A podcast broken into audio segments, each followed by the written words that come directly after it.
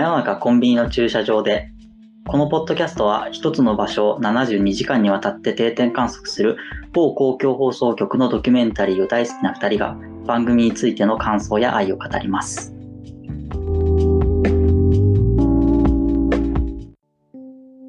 今回は甲府天満宮人形にさよならをという回について、扱っていきます。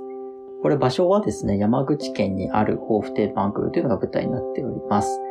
まあタイトルにもあるんですけれども、今回の中心は人形です。で、人形を引き取ってお祓いをする人形感謝祭というのが年に1回行われているこの天満宮を舞台に、どんな人が人形をこう納めに来るのかというのに密着した3日間になっております。ということで、本田さんいかがだったでしょうか？これ本当にこう、人形に込められた思いとか思い出とかっていうのが、なんかものすごく詰まったものが、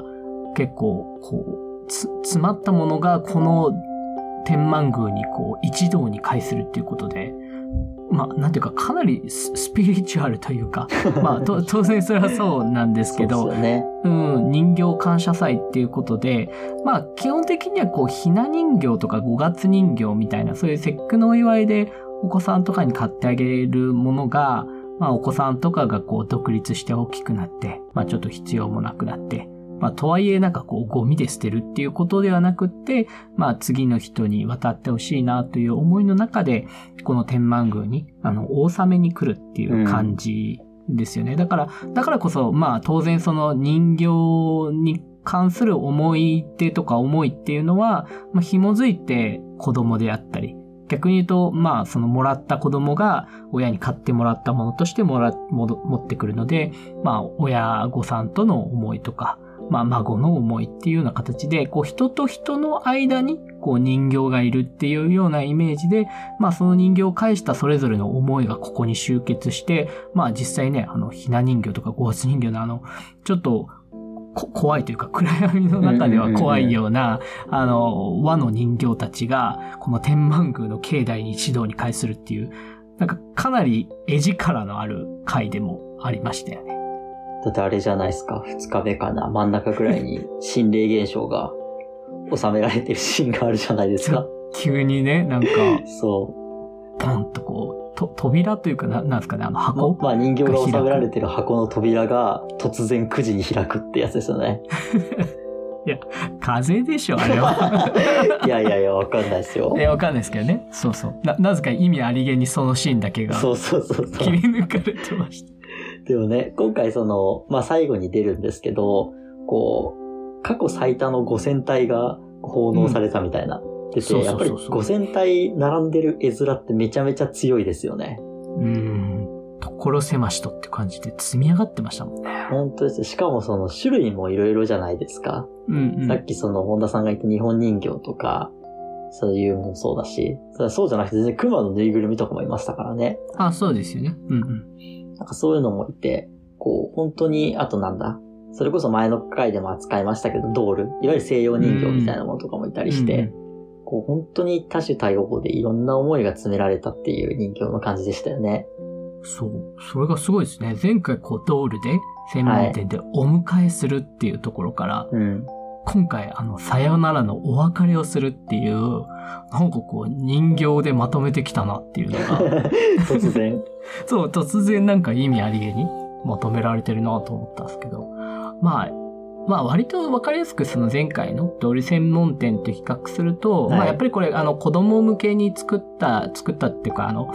あの買った人形とかっていうところがあるんで、だから自分で意を決してこう迎え入れたドールではなくて、まあ割とやっぱり親に買ってもらった、おじいちゃんおばあちゃんに買ってもらったあ人形っていうところがその役目を終えて、あの、また新たな道のりを、まあ、辿っていくっていう、まあ、いわいわゆるトイストーリーみたいなはい。ですね、話だと思うんですけど、あの、そういう話になってるので、わかりやすくそこのね、ドール専門店で自分が、あ、この人形をお迎えするんだって成熟した後でやるものとは少し違う形の、まあ、あの、お人形との接し方っていうところは、あの、あったなっていうのは思いますよね。これでもまあまさにね、誰がさよならを言いに来てるかっていうことですよね。そうなんですよね。その、これって使ってた本人っていうのはあんまりいなかったじゃないですか。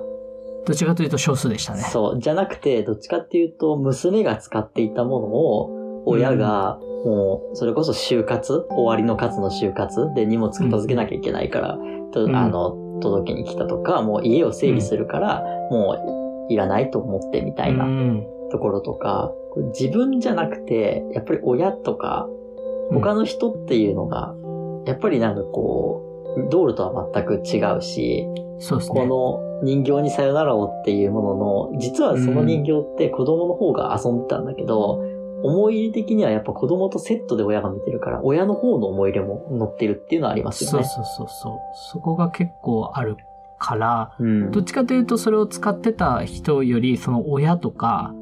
おじいちゃんおばあちゃんが持ってくるっていうのが結構多かったのが本当印象的で、うん。まあ、子供のパターンもありますけど、その亡くなった奥さんが買ったものとかもあったじゃないですか。うん。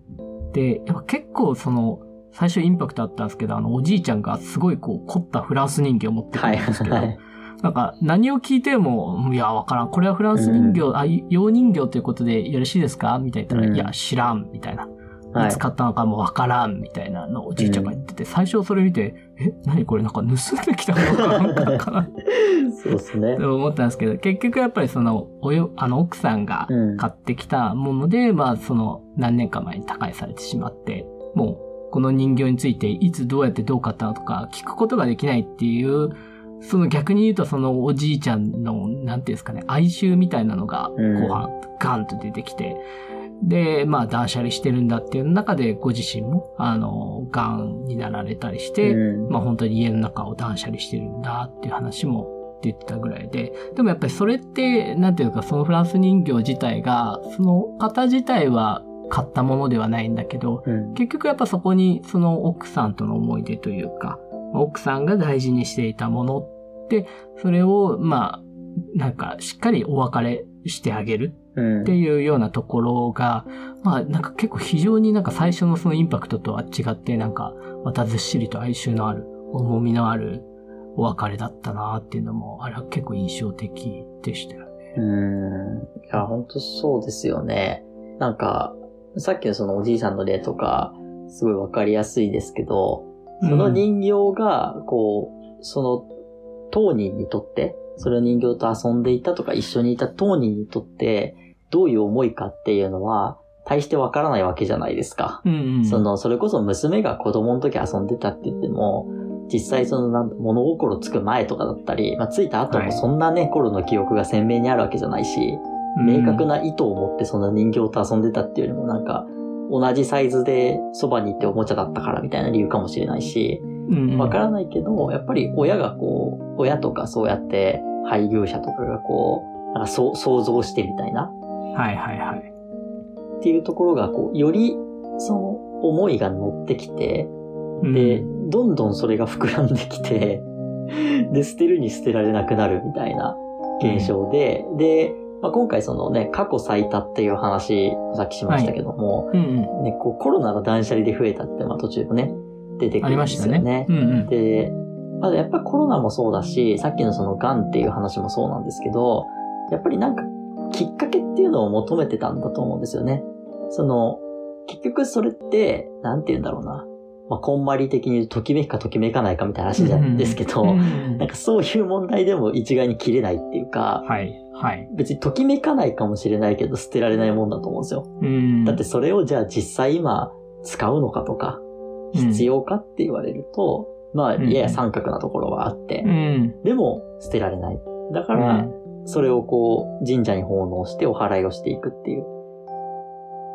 で、特にこの天満宮面白いところは、あ、そういうシステムなんだって僕が思ったところは、はい。お祓いの後欲しい人が持ち帰れるっていうシステムですよね。そう、僕なんか焼いたりするのかなと思ったんですよね。最終シーン絶対こうお焚き上げだと思ったんですよね、僕は。そうそうそうそうそう。まさかの、なんていうんですか、その後、翌日に、あの、先着順で、あの、引き取っていいっていうですね。そんななんか突然ね、バザーじゃないけど、売ってはいないですけど、そんななんか、ね感じになるんだと思って。なかなかね、そんな、このね、実際この3日間でいろんな人のなんていうか思いというか、はい。こんな思い出があってっていう思いが乗りまくったやつを、はい。なんか割と最終日、なんかこう、みんなせっせと運び出して本当っすよね。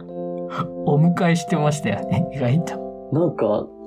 なんかわ、わかんないんですけど、これはなんかここまでのストーリーを見てしまうと、なんか持って帰れなくないですか、なんか。いや、そうなんですよ。だから、かなり、その、なんですか、この持ってきた人とうん引き取って帰っていく人たちの中で、すごい多分、なんか、へ、隔たりがあって、いや、そうっすよね。うん。で、それは多分あった方がいい隔たり。なんですよねます。はい。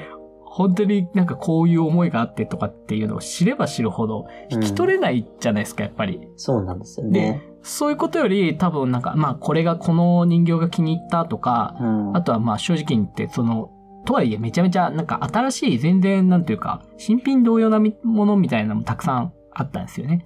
で、なんかそういうのから多分優先的にもら,、うんもらわれていくんだろうなっていう、いなんか多分そういう市場原理がありそうだなと思ったんですけど、まあ、いずれにせよそういう状態のいいものから引き取られていくっていうのは、なんか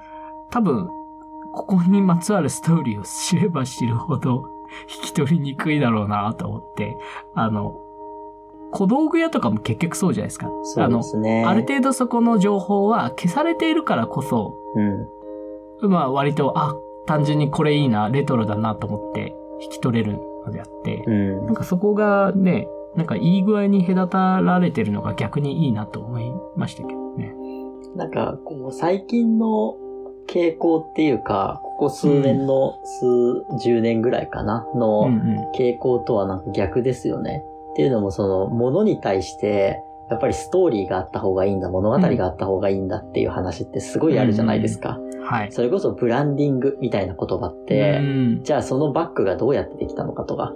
で、それがその、はいはいなんだろうな、例えば動物の皮を使っているって言ったら、それは使わないっていう人もいるし、うん。ででもそうじゃなくて、じゃあなんか植物由来の何かでできてますとかって言ったら、じゃあそれは他のものと違うから、やっぱり物語があることによって価値が生まれるみたいな。うんそういう傾向って絶対的に多分ここ数年、うんどんどん多分強くなってきてるんですけど、もう物語の塊じゃないですか、今回の話なんて。そうですね。信じられないほど物語があるわけですよ。しかはいもそれこそその人が、本当に人生の支えというか、うん。ね、子供の頃本当友達だったとか、はい、はい。そういう嫁入り道具だったとか、本当にもう肌身離さず一緒にこう、家の中で、ね、肌身離さず過ごしてきたみたいな、そそんな物語がつきすぎると、逆にこう、そこがサステナブルに循環しなくなるっていうことなんですよね、この話って。そうですね。今回の人形の場合においてはね。でもあーそれって結構ね、でも、だからじゃあどうやって循環するのかっていうと、本田さんが言ったみたいに、シンプルに新しいものとか、そこで、そ市場原理っていうところになってくるんですよね。うん。いや、だから、意外とこの、その市場原理っていうのがやっぱりうん重要でというか、はい。あの、これ今回その、過去最多5000体ってあって、まうんあコロナ禍がとか断捨離がだったと思うんですけど、僕、なんかやっぱりもう一つの大きな要因としては、やっぱり世代的なものがあるんじゃないかなっていうのは思うんですよね。はい。つまりその、基本的なそのメイン層はこう、日本人形でひな人形とか五月人形だったと思うんですけど、やっぱりなんかこういうものをこう買って、それこそとこ床の間に何十年も置いてたんですって話ありましたけど、はい。いわゆるその床の間に日本人形が置いてある状態自体が、やっぱりもう年々なくなってきていて、そうですね。で、いいわゆるそういう現代化によって、うん世代交代によって、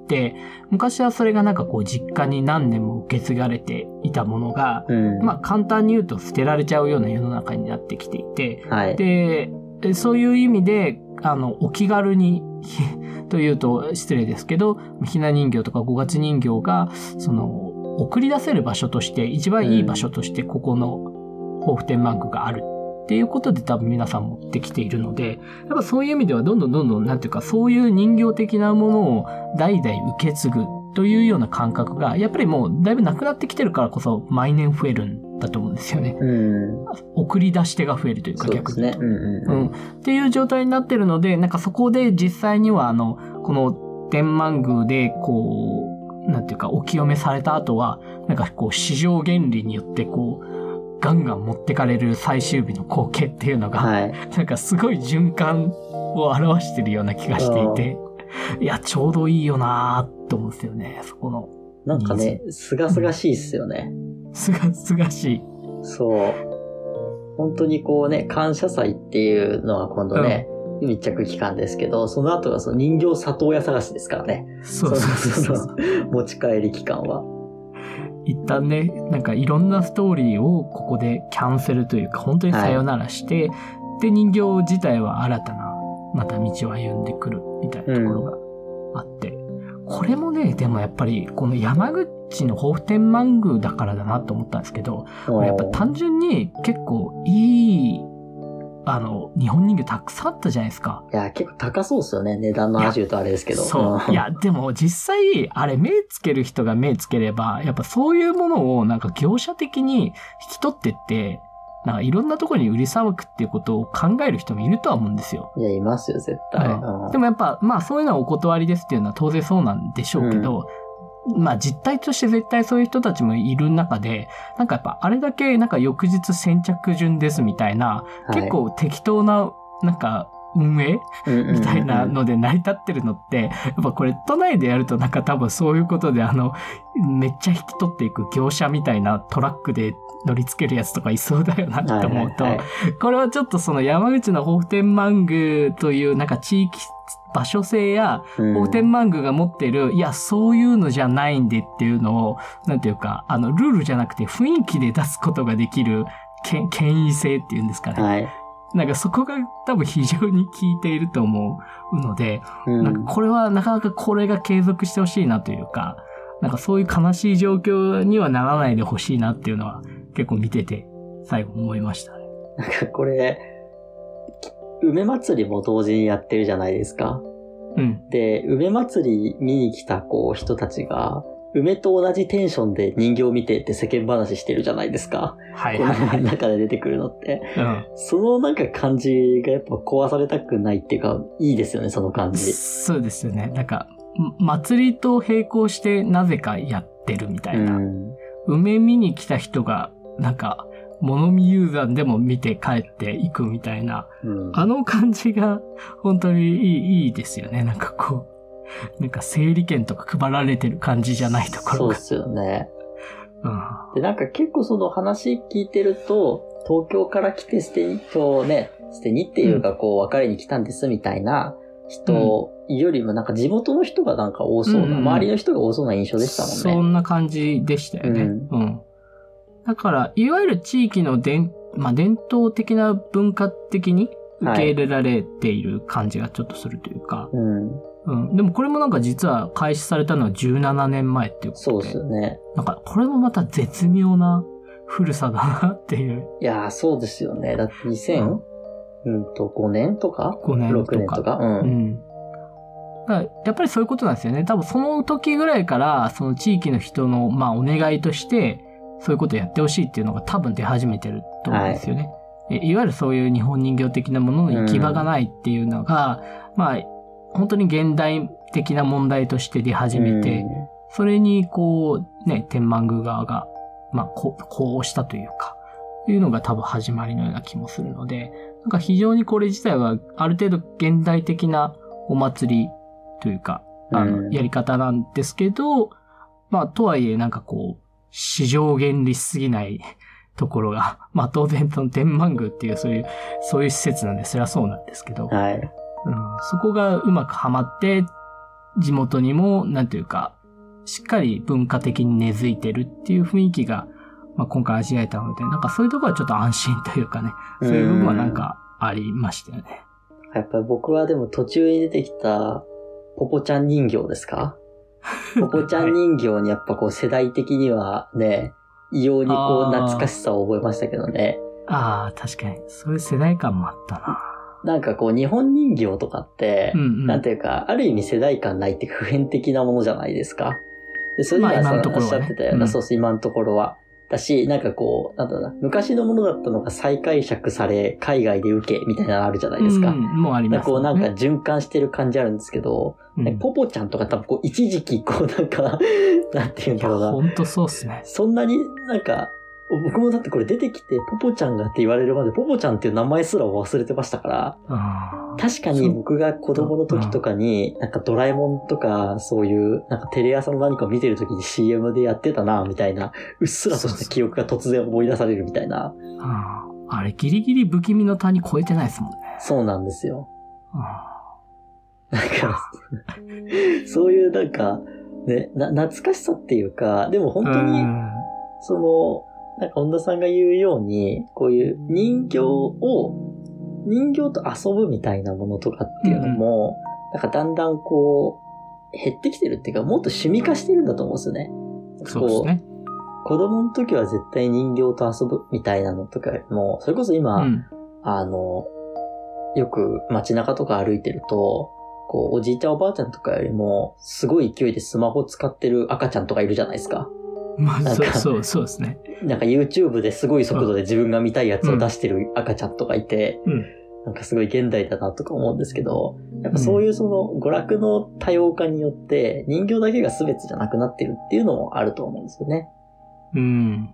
だからこの、まあ、その、そう、うん、過去最多の5000体が更新されるのかどうかっていうのは、そこはちょっとどうなんだろうなと思うところありますけどね。うん。そうそう。だからその人形自体のあり方はもうだいぶ変わってきてるっていうかね。うん。まあ当然その子供の本当の幼児期に買い与えるっていうのは結構あるとは思うんですけど、はい。じゃあ果たしてそのなんかこう、なんすかね、あの、4、5歳から10歳ぐらいまでの間に、ままごと的に遊ぶ人形のようなものっていうのが、まあ、果たしてど、どれだけそれ専用のものだけで成立してくるかなっていうと、まあ多分しないかなっていう、それを幼児向け玩具をこう大人が趣味として遊ぶっていうのが、かなり定着してきてい。る中で、うん。で、もしくはもう幼児向けではない、そういうあの専門のドールみたいなのもこの間みたいに生まれてきてるっていう中では、まあ、人形自体のあり方はかなり変わってきてるなとは思うので、まあそうなればなるほど、なんていうか、こう、子供から、あ、親から子供へ受け継がれた時に発生するさよならみたいなのは、もしかしたら起こらなくなり始めるかもしれないですね。うんゼロにはならないとは思うんですけど、うん。だからこの5000体っていうのはなんか今だからっていうのはめちゃめちゃやっぱあると思いますよね、ここは。うん。ちょっと一つの分岐点そうですよと言ってもいいね。かもしれないですよね。うん。ただなんかこんな流れの話をこうぶった切るようで、あれなんですけど、はい。あの、UFO キャッチャーあるじゃないですか。はいはい。で、ぬいぐるみ取るやつあるじゃないですか。はい。で、UFO キャッチャーとかたまにやるんですけど、それぬいぐるみ取れるんですよ。で、はい UFO キャッチャーの快楽って UFO キャッチャーで取るまでじゃないですか。正直。まあまあまあそのすごい欲しいキャラの、なんか推しのキャラがいて取るっていう目的だったら別だけど、ゲームとしてはそうじゃないですか。うん。そうすると、ぬいぐるみがまあゲットできるわけですよ。うん。しかも結構そこそこ大きいやつ。うん、で、それの、それをなんかこう、捨てるのも忍びないじゃないですか。まあ、その場すぐはね、捨てるのは忍びないから。で、とりあえず家に持って帰って、で、その置いといたりするんですけど、そうするとなんかこう、家にどんどんぬいぐるみが溜まってって、うん、で、こう、まあ、今回の人形とは全く別で、あんまりこう、その人形に対しての強い思い入れはないんだけど、捨てられないみたいな、こう、ぬいぐるみたちが大量にあるわけですよ。そういうのって 生まれるわけですよ。はい。なんか、今回は割とその思いが強い人形だったけど、もっとなんかそういうライトに、かといってなんか、袋詰めして捨てるのちょっとかわいそうな気するんですよ、僕は。はい。なんかそれをなんかもうちょっとライトに、こう、収められる場所が、こんな人形監査者みたいな、大々的な場所じゃなくて、もうちょっとあってもいいのになと思いましたけどね。まあでも、それこそバザールやガレージセールのようなものになるんじゃないですかね。でそれが、今話してるみたいに、やっぱバレー、バザールとかガレージセールだと物語が続いてるじゃないですか。とか、この人が使ってたんだなとか、なんか子供がちょっと大きくなった子供が売ってると、あ、きっとこの子が使ってたんだろうな、みたいなちょっと思っちゃうじゃないですか。はいはいはい。でそこのなんか、一回こう、リセットが欲しいなって思うんですよね。あやっぱり。で。もやっぱ、そこはね、うん。正直その UFO キャッチャーのぬいぐるみには、うん。なんかそこまでの魂がついてない気がするんですよ。そもそもね。うん、だって、本当になんかバザールとかこう飲みの市で見ても、あ、はい。なんか本当にこの家で使われてたんだろうなっていうのはうん。全然思うけど、うん。別にそんな乗ってこないというか、そうですね。うん、だって実際そういう扱われ方されてるし、まあそうですね。うん UFO キャッチャーで。なので、まあそこはね、なんか、いや、言いたいことはめちゃめちゃわかるんですけど、はいなんか、ななんて言うんだろう。うん、あの、バザールで適当に袋詰めされてるぐらいが、なんかちょうどいいんじゃないかなっていう。まあね、つかみ取りみたいなことですよね。そうそうそうそうそう。やっぱそれがなんか、なんていうんですか、その人の気持ちの差が現れてますよね。うんだから、その、今回の感謝祭に持っていくまで、その人形やその人形にある思い出が、なんかどこまで乗ってるかっうんていうのが、あの、やっぱ現れると思うんで、なんか UFO キャッチャー的なものには UFO キャッチャー的なさよならが待ってるんじゃないかとは、ちょっとすごい残酷な言い方ですけどね。いやいや、でもそうそう、それはそうだと思います。まあ、比較対象としてね、わかりやすいから、まあその話したっていうのもあるんですけど、いや、ほんとそうなんですよね。なんかそう、うん。難しいですよね。そう、なんかすべての人形がじゃあこの人形感謝祭にたどり着くのか、もうそれこそトイストーリーみたいな話ですけど、そうですね。たどり着くのかうんみたいなことじゃないですか。うん。ほんとそうだと思います。そうじゃなくて、ただここの人形感謝祭にたどり着いた人形たちは人形として感謝されてるから、だから、いい、いいというか、なんか、